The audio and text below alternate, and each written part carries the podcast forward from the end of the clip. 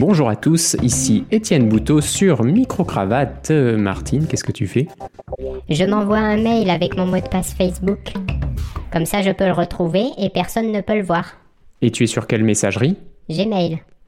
Et tes mots de passe Gmail et Facebook, c'est 1, 2, 3, 4, 5, 6 ou AZERTY, comme tout le monde? Non, c'est le nom de mon chat et ma date de naissance. Ah, tu as commis 4 erreurs. Comment ça? Avec Gmail, comme chez beaucoup d'autres, ton message n'est pas chiffré de bout en bout. Ce qui veut dire qu'il est stocké en clair sur des serveurs. Google ne va quand même pas lire mon message pour récupérer mon mot de passe et pirater mon compte Facebook. Non, mais des hackers, si.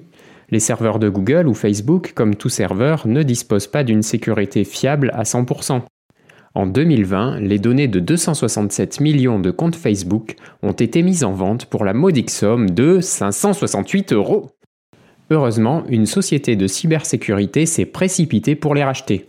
Parmi ces données, on trouvait les noms complets des utilisateurs, leurs identifiants, adresse email, date de naissance et numéro de téléphone. Et comme le nombre de comptes Gmail et Facebook existants constitue une mine d'or pour les hackers, ceux-ci travaillent dur pour assurer ton insécurité. Deuxième erreur que tu as faite, ton mot de passe est facile à trouver. Sur Facebook, tu dois avoir donné ta date de naissance en t'inscrivant et parler parfois de ton chat. Des infos souvent utilisées pour les mots de passe, comme les prénoms des proches. Ça ne fait que deux erreurs. La troisième, tu as donc donné ta date de naissance à Facebook, une donnée personnelle qu'il ne se garde pas de diffuser, y compris à tes amis, que j'appellerais plutôt contact virtuel, pour ton anniversaire. Et la quatrième erreur, tu m'as quasiment donné ton mot de passe quand je t'ai incité à le faire. Et ta messagerie, est-ce qu'elle est mieux sécurisée? Tu sais, là où tu laisses traîner tes mails pour les impôts, la banque, tes conversations personnelles, des informations sur ton entourage qui ne seraient pas très heureux de les savoir à la merci de n'importe quelle petite cybercrapule, etc. Alors, faut-il vraiment avoir peur d'Internet? Non, parfois c'est plus de l'internaute qu'il faut se méfier. De toi, de moi, de vous, d'elle et des autres là-bas, ceux qui ne réfléchissent pas avant de cliquer. À un moment donné, nous sommes tous égaux sur ce point. Souvent, je dois vous faire peur avec mes histoires de surveillance et de manipulation. Rassurez-vous, tout ce que je vous dis est tiré de sources sérieuses et recoupé avec des sources sûres, sauf peut-être le classement que je vous donnerai à la fin. Si par exemple je vous affirme que la NSA récolte les informations privées des internautes, c'est que l'info me semble assez fiable venant de la NSA, en la voix de William Bainey qui en a été son directeur technique. Si maintenant je vous dis que votre téléphone vous écoute quand il est en veille. Ah oui, ça c'est sûr. Alors non, c'était un piège. Mais si. L'autre jour, il m'a sorti une pub en rapport avec ce dont je parlais une heure avant. Et je n'avais pas fait de recherche Google dessus, hein. Et pourtant, c'est faux. Enfin, pardon, je n'ai pas vérifié ça. Mais on reçoit des tonnes d'informations tout au long de la journée, des publicités sur les sites, des spams, des publications sur les réseaux sociaux. Tu ne te poses pas trop de questions et tu zappes. Ben oui, j'ai pas que ça à faire, moi. Oui, c'est normal.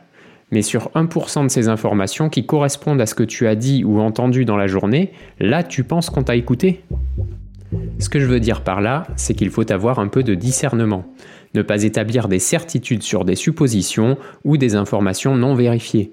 Dans ces cas-là, il vaut mieux se renseigner auprès de plusieurs sources ou mieux auprès d'un expert de la question si vous en avez un sous la main.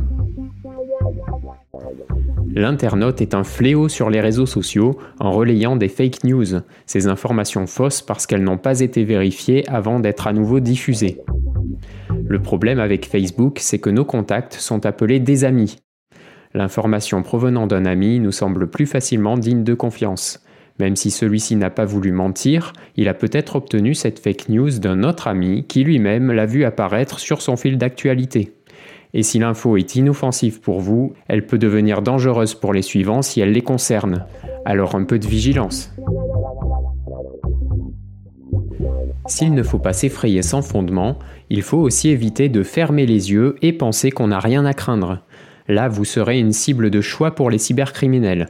Les bandits de grand chemin ont toujours existé et sur Internet et ses 5 milliards d'utilisateurs, la voie est royale.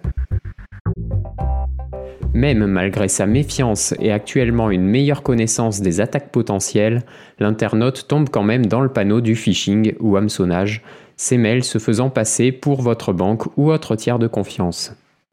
Pourquoi clique-t-on sur ces liens? Les cyberattaquants nous déstabilisent, nous mettent en doute et jouent avec nos émotions rapides, plus rapides en tout cas que notre raisonnement. Ils nous poussent pour ça à agir hâtivement pour court-circuiter toute pensée rationnelle. Les émotions les plus efficaces sont alors la colère, l'indignation, la préoccupation, l'inquiétude, la peur, l'excitation, Bah la confusion, Ah l'avidité Ah ou la fierté. Non. Ainsi, les mails qui vous feront le plus perdre les pédales évoqueront un paiement rejeté, Ah oui. une fermeture de compte, Ah bah oui. un risque de perte de données, Oui. une alerte d'infection au Covid, Ah bah un colis manqué ou une personne riche en difficulté. Alors, vous reconnaissez le contenu de vos spams? Bah oui, mais je sais que ce sont des spams. Oui, le plus souvent tu flaires l'arnaque, mais le jour où tu commandes en ligne, un mail de paiement rejeté ou d'un problème de livraison te met dans le doute, si tu n'as pas déjà cliqué sur le lien frauduleux. Quant au ransomware, l'internaute qui en est victime doit garder son calme et sa lucidité. Le jour où vous ouvrez une pièce jointe qui crypte les données de votre ordinateur associée à une demande de rançon en échange du rétablissement des données, éteignez tout et ne payez pas, car vous ne serez pas assuré de récupérer vos données et vous ne savez pas qui vous financez. La seule personne à payer sera le réparateur et déposez une plainte accompagnée des preuves de l'arnaque. Par ailleurs, l'internaute est trop gentil. Pourquoi accepte-t-on la surveillance et le partage de nos données personnelles? Parce qu'on en tire un bénéfice immédiat et gratuit? Parce qu'on obtient un service en contrepartie? Des applications gratuites, des sites web, un GPS pour la voiture? Pour notre sécurité? Contre le terrorisme? Pour notre santé? Contre les épidémies? Pour le traitement de notre dossier médical? Les remboursements? Ou encore parce qu'on n'a rien à cacher Enfin si, vous commencez à le savoir. Selon Edward Snowden, le lanceur d'alerte, dire que votre vie privée ne vous intéresse pas parce que vous n'avez rien à cacher revient à dire que vous êtes indifférent à la liberté d'expression parce que vous n'avez rien à dire. Le vrai danger, c'est donc peut-être l'internaute gentil qui autorise tout. Les citées applications n'auraient pas ce genre de pratique de collecte et de distribution abusive si personne ne les y autorisait. Si préserver votre anonymat vous laisse indifférent, faites-le au moins pour les autres. Si tout le monde utilise des outils exposant toute sa vie privée, ceux qui ont besoin de confidentialité deviennent immédiatement suspects. Par exemple, les journalistes d'investigation dans des pays sensibles ne peuvent pas toujours avoir une activité en clair sur Internet, au risque de se faire neutraliser d'une manière ou d'une autre par ce qu'ils gênent. Si les outils de confidentialité se démocratisent, ces gens-là ne passeront plus pour des suspects et pourront travailler sereinement. Comme les terroristes et les trafiquants. Tu n'as pas besoin d'exposer ta vie privée pour aider les services de renseignement à les coincer. Ils ont d'autres moyens que les données de Martine. Hors Internet, une perquisition ne se fait pas en ouvrant tous les appartements d'un immeuble. Les forces de l'ordre savent où il faut aller, donc reste chez toi et profite de ta vie privée. On fait une pause et je vous rappelle que vous pouvez m'aider à continuer de faire vivre Microcravate de diverses manières. Déjà en participant financièrement, vous trouverez tous les détails et les contreparties en cliquant sur le lien Tipeee dans la description de l'épisode ou en trouvant la page du podcast dans votre moteur de recherche privé. Tapez Étienne Microcravate et je ne serai pas bien loin. N'hésitez pas non plus à partager sur les réseaux sociaux, à vous abonner à la newsletter qui vous donne les actualités de la semaine et l'accès au forum, et bientôt à une discussion audio synchronisée sur Clubhouse et Discord, du moins je vais essayer de faire communiquer les deux applications. Vous pourrez ainsi discuter avec la communauté, poser vos questions et répondre à celles des autres. Pensez à vous abonner au podcast dans votre application pour être alerté de la sortie des épisodes. Enfin, si vous aimez ce podcast, une note et un commentaire font toujours plaisir. Pourquoi accepte-t-on n'importe quoi?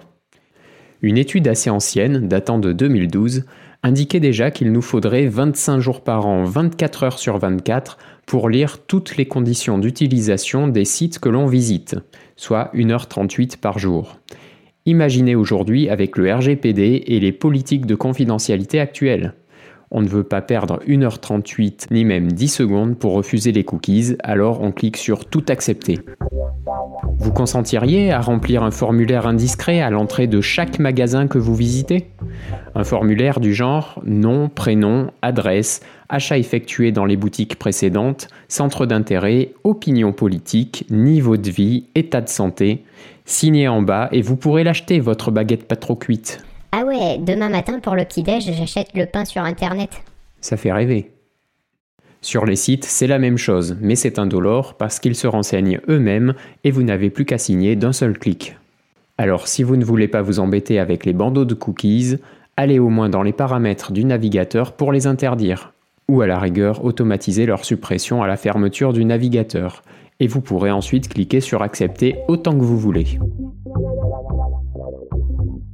Du côté des applications, sérieuses ou malveillantes, que vous installez sur votre smartphone, elles vous demandent très souvent des accès n'étant pas nécessaires à leur bon fonctionnement. Votre calculatrice a-t-elle vraiment besoin de connaître votre position pour faire une multiplication? Pourquoi votre appli de météo accéderait-elle à votre micro? Votre jeu préféré doit-il fouiller dans vos contacts? Selon une étude de l'entreprise de sécurité Kaspersky, 23% des utilisateurs autorisent encore systématiquement les accès au micro et à la webcam. En France, le chiffre tombe à 17%, alors que paradoxalement, nous craignons moins les logiciels malveillants et l'espionnage via la webcam.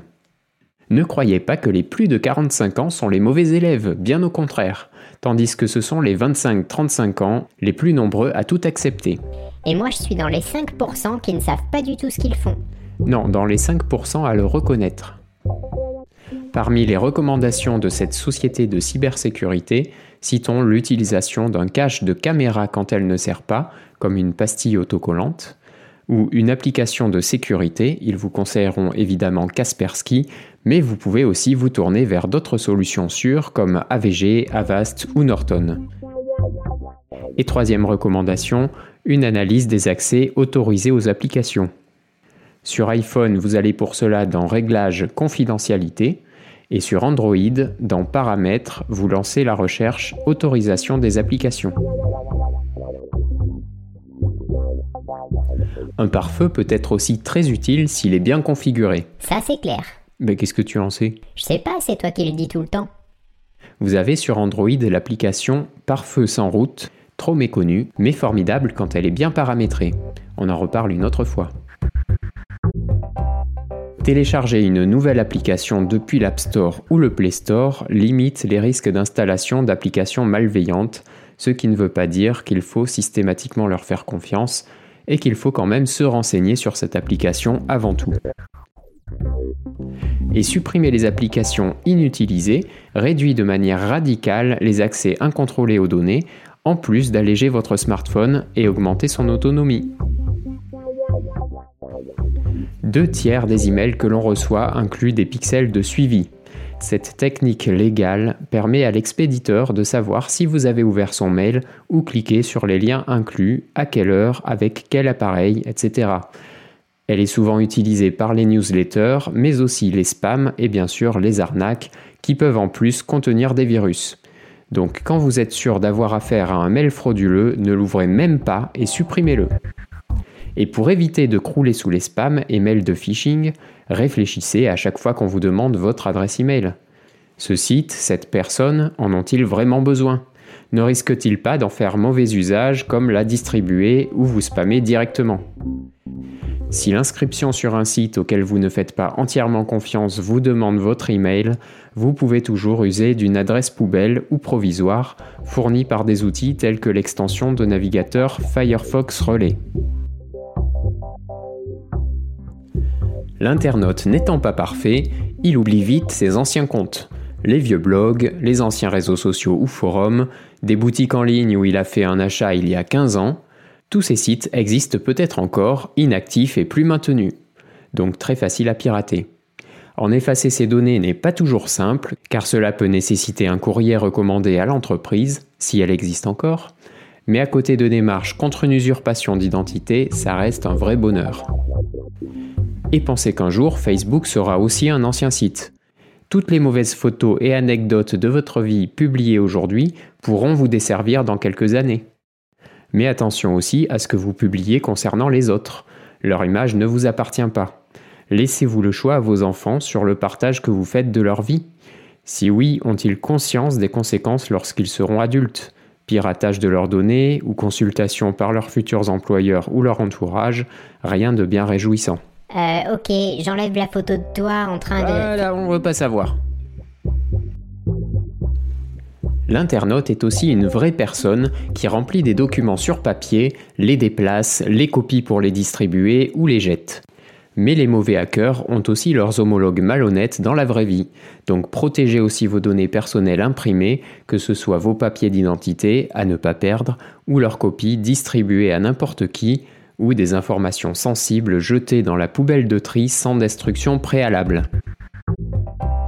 On vous propose une carte de fidélité dans un magasin. Oui, vous la prenez Vous acceptez de gagner quelques euros en échange de vos coordonnées et de vos habitudes d'achat? Ou bien non, vous préférez votre tranquillité? Évaluation surprise, voici comme promis le classement que je vous ai concocté qui répertorie 5 catégories d'internautes selon leur niveau de connaissance. Vas-y Martine. Niveau 0. Vous ne savez pas que vos données peuvent être vues, utilisées ou utilisables. Ce que vous faites, vous étalez votre vie, donnez toutes les infos demandées, utilisez des mots de passe bidons. Ce que vous devriez faire, apprendre les notions de base, connaître les risques, phishing, accès à vos comptes, etc. Niveau 1. Vous avez déjà entendu parler de la protection des données personnelles, mais pensez que les gens qui se méfient sont paranoïaques. Ah oui, oui, ça c'est moi ça. Ce que vous faites, vous installez n'importe quelle application, utilisez encore Google et Facebook sans précaution. Ce que vous devriez faire, connaître les solutions alternatives aussi faciles à utiliser et vous renseigner auprès des parano. Capricorne. Mais qu'est-ce qu'elle dit? Ben, on dirait l'horoscope ton truc. Bon, niveau 2. Vous avez entendu parler des risques et des témoignages, vous êtes parano. Ça, c'est toi. Non, non, attends, il y a pire.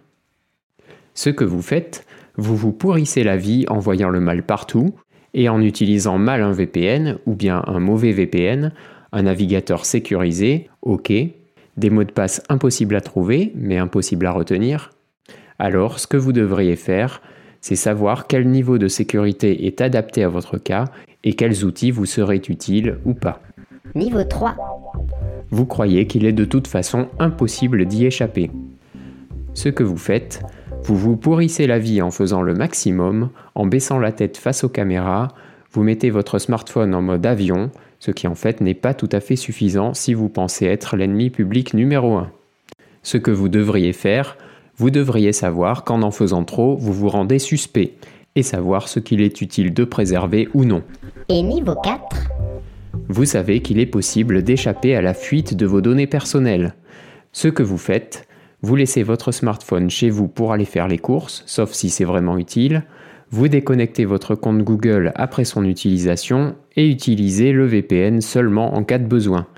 Vous désinstallez ou arrêtez les applications inutiles, vous leur coupez les accès abusifs au web avec un pare-feu et restreignez leurs autorisations. Ce que vous devriez faire, vous devriez sensibiliser votre entourage et pourquoi pas les informer de l'existence d'un podcast qui leur apprendra tout un tas de choses. Alors, quel que soit votre niveau, prenez soin de vos données personnelles. Salut